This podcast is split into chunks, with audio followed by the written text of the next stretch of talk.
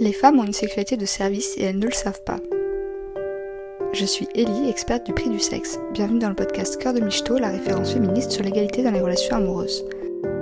Je partage le regard surprenant que la prostitution m'a donné sur l'hétérosexualité, mais aussi les leçons incroyables qu'elle m'a enseignées pour hacker le patriarcat. Si tu es prête à pimper ta vie amoureuse, on y va, bienvenue dans Cœur de Michto.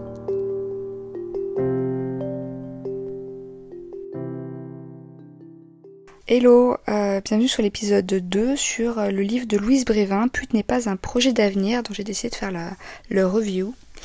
Euh, parce que c'est un bouquin qui m'a énormément plu. Je trouve qu'il y a tellement de trucs à dire sur ce bouquin que j'ai décidé d'en faire plusieurs épisodes. Donc le dernier épisode parlait de comment euh, l'autrice nous parlait de posage de limites, euh, comment c'est un skill que, que la, la, puterie peut amener. J'espère que la plupart des féministes n'auront pas besoin de puterie pour apprendre à poser leurs limites. C'est une vraie compétence qui change la donne complètement. Ça veut pas dire que ça annule le conditionnement en face des gars qui passent leur temps à essayer de dépasser les limites. Ça rééquilibrait un petit peu déjà parce que là c'est perdu d'avance en fait, c'est perdu d'avance, on a, on a toute une population à qui on n'a pas mis de limites, qu'on laisse faire des trucs complètement antisociaux en disant il n'y a pas de souci, t'es un mec, et en face, ils ont toute une population euh, qu'on a castrée, qui ne savent pas poser leurs limites, qui sont, qui ont été rendues, euh, qui ont été dressées à être impuissantes. C'est beaucoup trop déséquilibré. Donc déjà, si nous, en tant que femmes, on commence à apprendre à poser nos limites, possibilité que, que ça rééquilibre un petit peu les choses.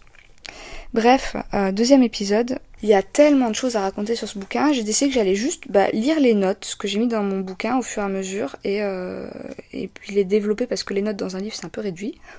Il n'y a pas beaucoup de place pour écrire. On va commencer parce que j'ai écrit euh, à la première page. Parce que ce livre, en fait, il faut savoir qu'après l'avoir lu, je me dis c'est pas possible, il faut que d'autres gens euh, y aient accès. Et donc j'ai fait un concours pour faire gagner l'exemplaire que j'avais annoté. Euh, donc j'ai écrit en première, en première page, lis avec moi, faute d'orthographe comprise. Il faut savoir que je fais beaucoup de fautes d'orthographe. je me suis beaucoup reconnue dans son parcours. Louise est le genre de collègue de la confrérie des putes qui donnait aux nouvelles des cours de punchline et d'empouvoirment. Ce savoir qui donnait à la communauté cette sororité qui nous rend le taf moins dangereux. Bonne lecture, Ellie. Donc on démarre. Je vais pas, euh, vais pas lire le bouquin puisque mon but c'est que tu l'achètes j'ai pas de part là-dedans, c'est pas un partenariat euh, sponsorisé. Euh, je, n'ai pas de contact avec Louise Brévin, même si j'aimerais bien l'avoir. Je, je, profite de ce deuxième épisode pour relancer l'appel. Si quelqu'un sait qui est Louise Brévin, si elle a envie de venir me parler, qu'on puisse partager, comme on a sans doute bossé au même moment, il est possible qu'on se connaisse par pseudo interposé. Mais bon. Donc on démarre le bouquin. Effectivement, j'en parle dans l'épisode précédent où elle parle de son premier, enfin sans doute un de ses derniers clients et où du coup à ce stade-là elle est déjà très compétente pour poser ses limites et donc elle le recadre d'une façon absolument magistrale. Le bouquin démarre là-dessus et donc tout mon épisode précédent parle de ça. Le posage de limites quand on est des putes et euh, en quoi c'est un bootcamp, euh, un, apprentissage accéléré. Et ensuite directement elle démarre sur bah euh, avant qu'elle devienne pute, qu'est-ce qui se passe pour qu'elle devienne prostituée. Et donc le démarrage est assez simple. En fait, elle est mère et puis il y a un cercle vicieux euh, lié à la pauvreté qui se met en place et elle se retrouve complètement bloquée. Euh, j'ai noté ce passage en expliquant qu'effectivement, euh, j'ai appris à mon grand désarroi que le facteur numéro un de précarité pour les femmes, devant plein d'autres facteurs qui pourraient être bien plus importants, qu'on imagine et avoir beaucoup plus de, conséquences comme le niveau d'études, le niveau social des parents, etc. Bah, le niveau le, facteur numéro un de précarité, je crois que c'est un chiffre pour les États-Unis. Donc aux États-Unis, le facteur numéro un de précarité, c'est la maternité. Euh, donc quand on est mère, on a plus de chances de se retrouver euh, dans l'extrême pauvreté, quelles que soient les billes qu'on avait, qui sont censées euh, être des, des, billes importantes, quoi. Et puis surtout quand on a une société qui nous explique que quand on veut, on peut, que il suffit d'avoir du talent et de la et, et, de la niaque pour arriver aux choses. En fait, non. Quand on est une mère, en fait, la société euh, est telle, le maillage euh, de, de, d'épreuves est tel que c'est tellement plus facile de trébucher et de se retrouver dans, dans, dans, la pauvreté extrême. Et je trouve ça hardcore parce qu'en fait, euh, être mère, ça fait partie des, des boulots indispensables de la société, tout comme être agriculteur. En fait, on a besoin de gens pour élever les enfants.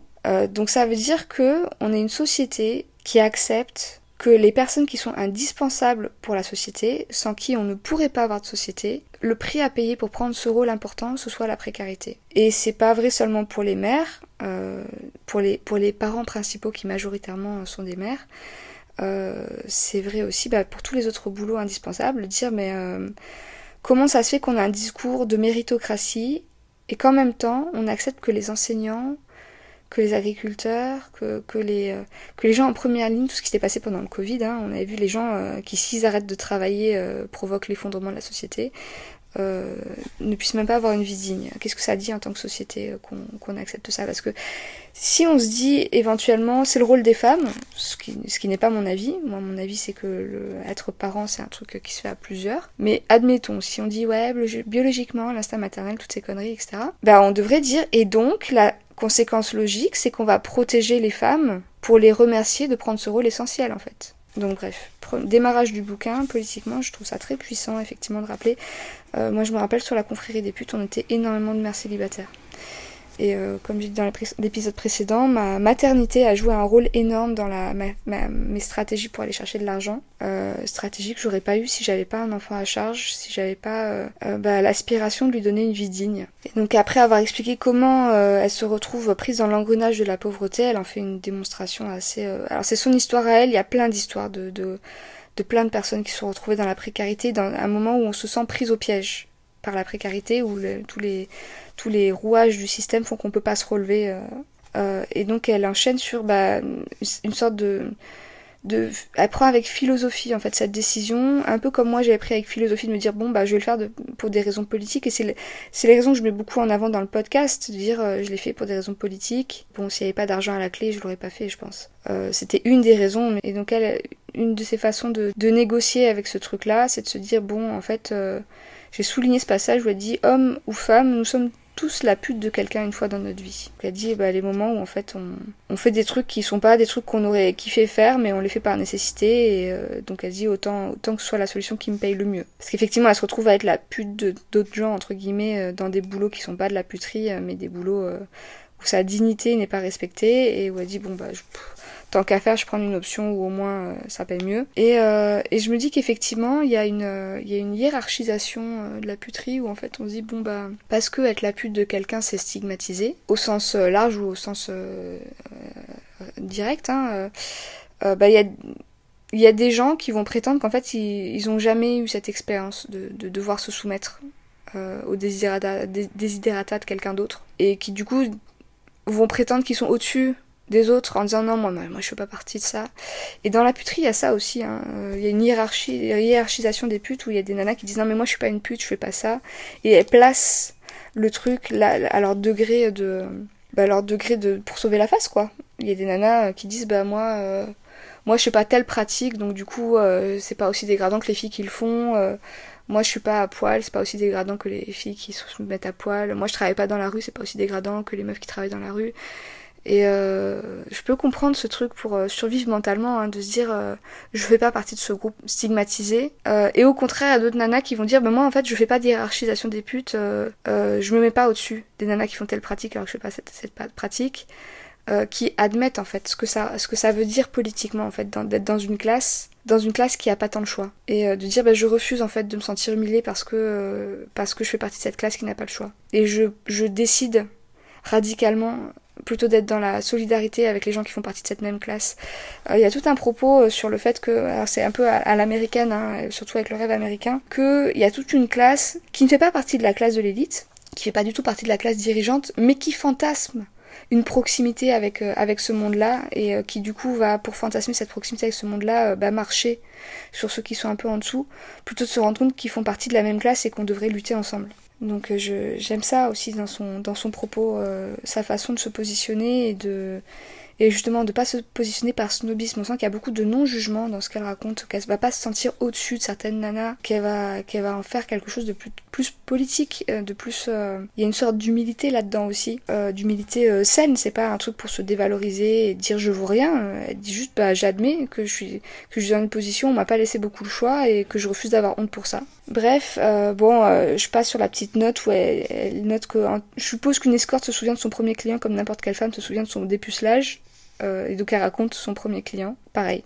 Pareil, je me souviens très très bien de mon premier client. Peut-être je ferai un épisode où je parlerai de mon premier client.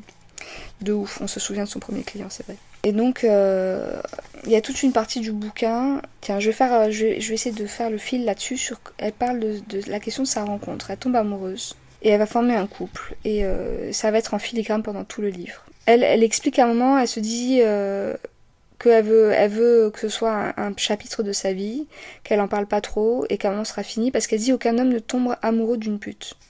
elle se le dit à elle-même. au début du bouquin. C'est euh, bah, une, une, un truc internalisé en fait, c'est une, espèce d'injonction, euh, une espèce de stigma intériorisé où elle, où elle adhère au mythe que bah, les putes ne peuvent pas être aimées. Et c'est vraiment un truc que la société fait, c'est-à-dire que si tu corresponds pas au rôle, qu'on attend de toi, si tu sors du, du, chemin qu'on avait tracé sur toi, pour lequel on est en train de te dresser, si tu, es rebelle au dressage, on te dit si tu te rebelles, tu seras pas aimé. C'est vraiment la, la, menace numéro un qui nous fait rentrer dans les rangs. C'est l'outil de dressage numéro un, c'est-à-dire tu seras aimé si tu fais ça, tu seras pas aimé si tu fais ça. Le dressage, il se fait énormément comme ça, et être aimé, c'est un besoin vital en tant qu'être humain, on a, on a besoin d'être aimé. Donc euh, effectivement, c'est normal hein, que massivement on, on, se conforme au dressage quand on arrive à nous faire croire des trucs pareils. Et donc très tôt dans le bouquin, elle le dit, aucun homme ne tombe amoureux d'une pute. Elle le dit aussi euh, à un moment, elle décrit un client qui lui dit, euh, bah, qui lui propose qu'il aimerait sortir avec elle, et puis après, qui, quand il apprend qu'elle est pas célibataire, il dit, oh le pauvre, mais personne voudrait être avec une pute, et il dit, mais toi tu voulais sortir avec moi, de qu'est-ce que tu racontes? Donc il y a donc ce truc qu'elle avait intériorisé elle ce truc que les clients ont intériorisé. Donc en même temps qu'ils aimeraient bien sortir avec elle, en même temps qu'ils lui disent que aucun homme ne voudrait d'elle, ce qui est très euh, très hypocrite bien sûr. Et euh, quand son histoire devient plus sérieuse, eh ben elle va changer sa pratique. Et ça c'est un point, je comprends, hein, ce truc du dressage, euh, ce dressage à l'amour auquel tout le monde adhère, mais ça me chagrine un peu dans le livre parce que son mec en fait c'est un ancien client. C'est un gars qu'elle a rencontré en tant que client et qui se positionne en tant qu'ancienne addict au sexe euh, en tant que mec qui a énormément consommé de, euh, travail du sexe en fait. Et donc euh, il n'est pas à l'aise avec le fait qu'elle soit prostituée et donc elle va négocier avec elle-même pour pouvoir continuer de gagner de l'argent en négociant ses limites, en partant vers des choses qui sont considérées comme moins intimes qui sont considérées comme moins intimes. Donc elle, décide justement de devenir masseuse, masseuse érotique, qui est moins impliquant qu'être escorte entre guillemets intégrale, en disant voilà les clients ne touchent pas, certes je suis nue mais euh, ils vont pas ils ont plus accès à cette intimité parce que bah, parce que son mec est pas content en fait euh, et il aimerait euh, il aimerait qu'elle elle, donne plus accès à l'intimité comme il y a eu accès alors ce qu'il croit être de l'intimité en plus. C'est c'est-à-dire que c'est ça que je trouve terrible, c'est que lui c'est un client et il imagine des choses de son métier et il comprend pas que ce qu'elle donne c'est pas de l'intimité, c'est de l'intimité dissociée. Elle écrit c'est le deal passé avec Flo, les clients ne s'approchent pas de mon entrejambe, ne m'embrassent pas, ne me touchent pas. Ils le savent très bien. Et là-dessous, j'écris euh, que euh, son, son mec, Flo, il a pourtant une sexualité non intime, qu'il reconnaît avec beaucoup de lucidité. En fait, il, lui parle à un moment de la distinction entre ce que c'est que l'addiction sexuelle, qui du coup n'est pas une, une sexualité euh, intime, mais une sexualité de service, une sexualité de consommation, pardon.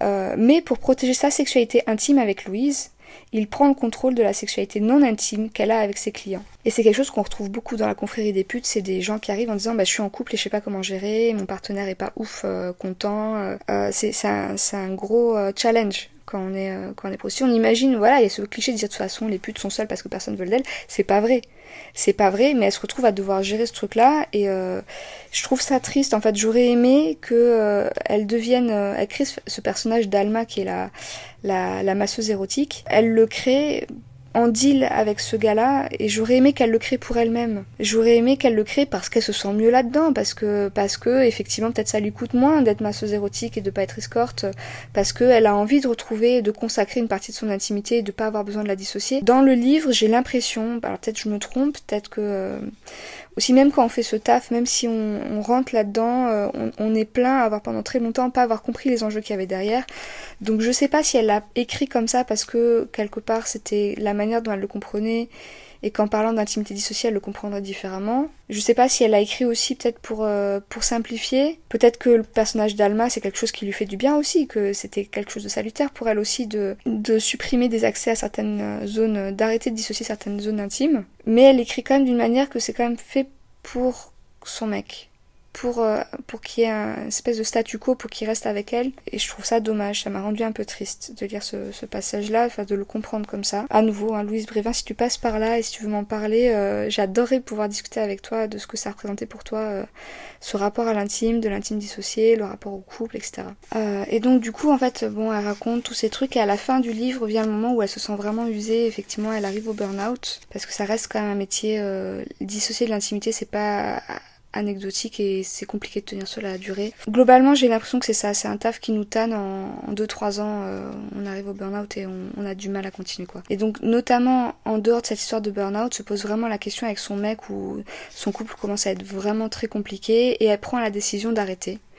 Et donc la fin est un dialogue qu'elle a avec avec son mec où ils font un peu le ils font un peu le l'état des lieux de ce qu'est cette activité, de comment elle est elle atteint l'épuisement professionnel qu'elle qu'elle a qu'elle commence à somatiser, etc. Et que ça a impacté leur relation et qu'elle prend la décision d'arrêter.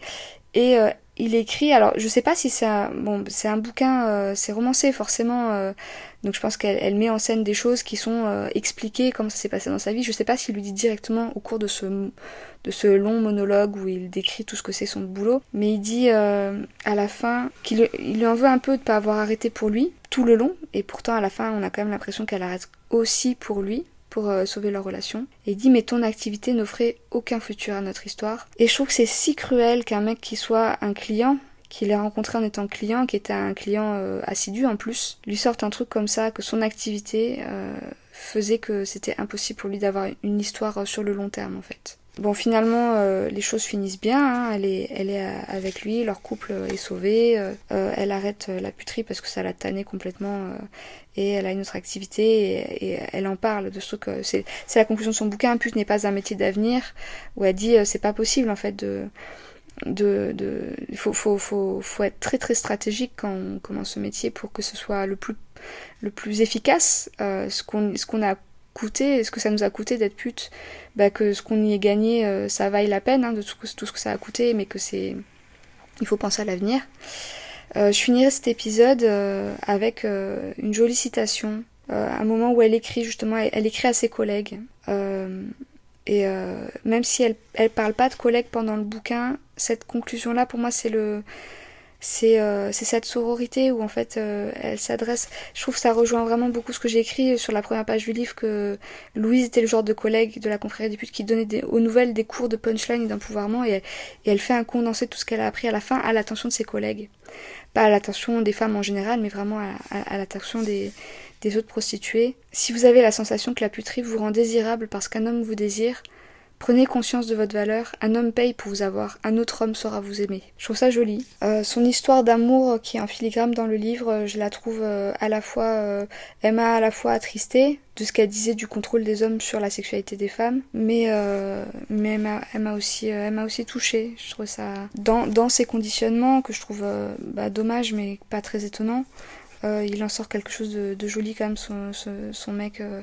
Effectivement, ce qui est décrit, c'est que pendant trois ans, il n'a pas juste été son amant, il s'est intégré dans sa vie, il s'est occupé de sa fille, il l'a considéré comme sa fille. Mais il était inquiet, effectivement, bah, bah, parce que à cause des préjugés euh, qui, qui, qui l'ont modelé aussi. Et finalement, ils arrivent à construire une histoire où elle se sent bien. Pour moi, c'est c'est quelque chose qui est important. C'est pas tellement de me dire ah elle s'est rangée, la dignité, etc. Pas du tout. c'est ah à la fin, dans cette histoire, elle se sent bien. Et euh, je pense que c'est vraiment, euh, vraiment ce qui est le plus important. Voilà, fin du deuxième épisode où il y avait, euh, là, effectivement, j'ai garder un peu le fil conducteur de, sa relation, qui est un des fils de la, du, bouquin. Mais il y a encore plein d'autres choses dans ce livre, donc il y a un troisième épisode parce qu'il y a, ce livre est si riche. Donc voilà, pareil, si tu as aimé ce livre, si tu as aimé ma, ma, ma, review de ce livre, bah va écouter le troisième épisode et puis aussi achète-le, achète-le vraiment un très beau livre, euh, très euh, si féministe, si féministe et si profond et si riche. Voilà, je trouvais qu'il y avait de la nuance. C'est vrai que des fois on voit des trucs sur la prostitution où je trouve que ça manque de nuance et je trouve que c'est pas le cas de ce bouquin. Je trouve qu'il y a beaucoup de nuances, que ça parle de beaucoup de choses différentes. Ça fait partie des multiples facettes de ce bouquin. C'est le côté, euh, le côté doux de, de où elle parle, elle parle d'amour aussi. Bravo, tu as écouté cet épisode jusqu'au bout. Partage-le à ton gang de potes, le syndicat des meufs de ta vie, si tu veux que ta vie amoureuse et celle de tes copines prennent un virage. Et si tu ne veux rater aucun épisode, avoir accès aux avant-premières, aux potins de Cœur de Michto, l'inscription à ma newsletter est sur mon Instagram, Cœur de Michto, C-O-E-U-R-D-E. M-I-C-H-T-O. Enfin, si tu trouves que cet épisode envoie du lourd, passe me mettre 5 étoiles et un commentaire gentil sur ta plateforme de podcast préférée, c'est ce qui me booste dans le classement. Je suis Ellie, je t'envoie du love et te dis à bientôt.